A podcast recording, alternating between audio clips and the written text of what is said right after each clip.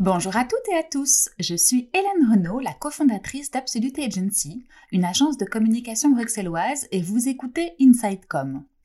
Au travers de ce podcast, nous allons parcourir les différents enjeux et les différentes facettes de la communication interne en 2020. Si vous trouvez ce podcast intéressant et enrichissant, n'hésitez pas à me mettre une note 5 étoiles sur les plateformes d'écoute ou à le partager avec des personnes qu'il pourrait intéresser. C'est super important pour moi et ça va nous aider à le développer. Merci beaucoup. Alors aujourd'hui, nous abordons un sujet que je trouve stratégique et important, c'est-à-dire l'accompagnement des managers à être de meilleurs communicants en interne. Le constat est simple. Les managers des entreprises ne sont pas tous conscients de l'importance de la communication interne. Et cela tout simplement car ce n'est pas une priorité pour eux. Leurs objectifs sont bien souvent tout autres que de relayer les communications que vous pouvez mettre en place au travers des différents outils. Par contre, ce qui incombe à leur fonction, c'est notamment de gérer une équipe, de la garder motivée et engagée sur le long terme. À vous donc de leur prouver que la communication interne est un levier puissant pour eux. Il est évident que pour donner du sens au travail de quelqu'un et que pour le valoriser, il faut aller plus loin que simplement l'accompagnement dans son travail au jour le jour. Aller plus loin veut dire communiquer aux collaborateurs pour leur expliquer en quoi leur travail s'inscrit dans un effort commun et en quoi les résultats de l'entreprise sont dépendants du travail de chacun. Les collaborateurs auront donc plus envie de s'investir et de partager leurs idées, et cela fédérera les équipes autour d'objectifs communs, un vrai cercle vertueux. Alors pour arriver à cet idéal, voici nos trois conseils. Le premier conseil pourrait tout d'abord être de ne pas négliger la formation des managers à la communication interne et à ses objectifs. Si vous leur expliquez les différents enjeux de manière claire et transparente, l'adhésion n'en sera que meilleure. La formation peut également porter sur la transmission de vos messages et sur ce que vous attendez d'eux. Soyez très clair.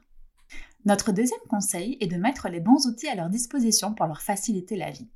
N'hésitez pas à construire une boîte à outils avec un manuel utilisateur et de l'héberger à un endroit précis sur l'intranet. Vous recenserez alors les différents outils et leur fréquence de parution, mais vous pourrez également créer des guides pratiques à suivre dans des cas concrets, comme par exemple dans le cadre d'un entretien individuel.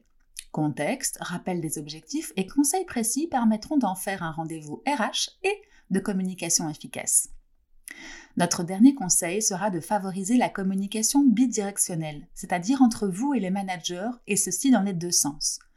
Il est idéal de pouvoir écouter le terrain, mais également toutes les lignes intermédiaires, afin d'être le plus précis dans vos communications et le plus en adéquation avec la réalité possible.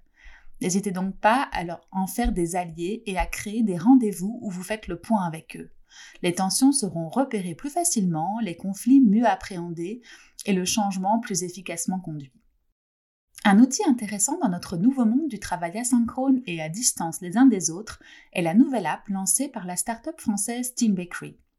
Il s'agit d'une application nommée Le Journal, permettant une meilleure communication entre équipes tout en n'étant pas dans l'urgence des notifications des autres applications d'entreprise. Et enfin, je terminerai cet épisode en vous donnant mon dernier argument pour convaincre les managers.